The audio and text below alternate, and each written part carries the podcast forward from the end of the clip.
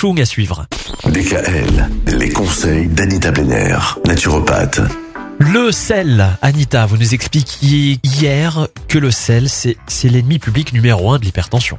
Alors, en idée générale, oui.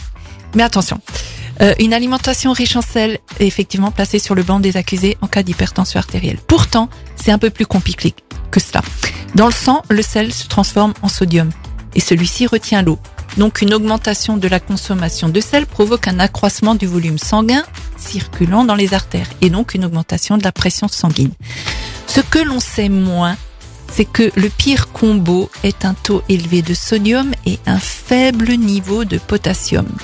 En effet, cette combinaison entraîne une expansion chronique du volume de liquide extracellulaire, bloquant la vie cellulaire, un dysfonctionnement des mécanismes régulateurs circulatoires centraux et périphériques, et donc une augmentation de la pression artérielle.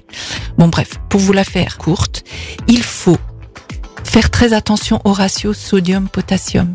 Il s'est inversé dans notre alimentation au cours de l'évolution.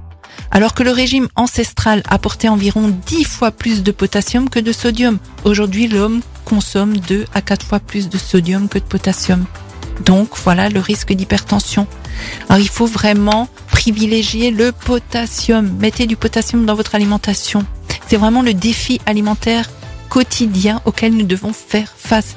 Et pour vous y aider, ben, misez sur les légumineuses, les haricots blancs, haricots rouges, les féculents, les fruits et légumes. Privilégiez une alimentation très riche en potassium pour limiter les effets délétères du sel. Eh ben, je suis bien content de pas souffrir d'hypertension pour le moment.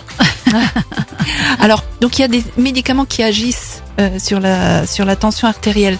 Il y a les contraceptifs oraux qui provoquent la tension artérielle. Hein, La pilule? Oui, oui.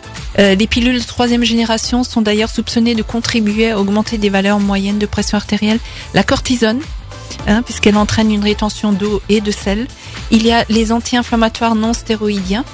Il y a les antidépresseurs euh, euh, qui, qui, qui favorisent l'hypertension. Euh, les décongestionnants nasaux et les sirops contre la toux peuvent favoriser l'hypertension.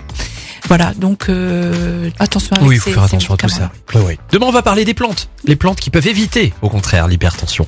Retrouvez l'ensemble des conseils de DKL sur notre site internet et l'ensemble des plateformes de podcast.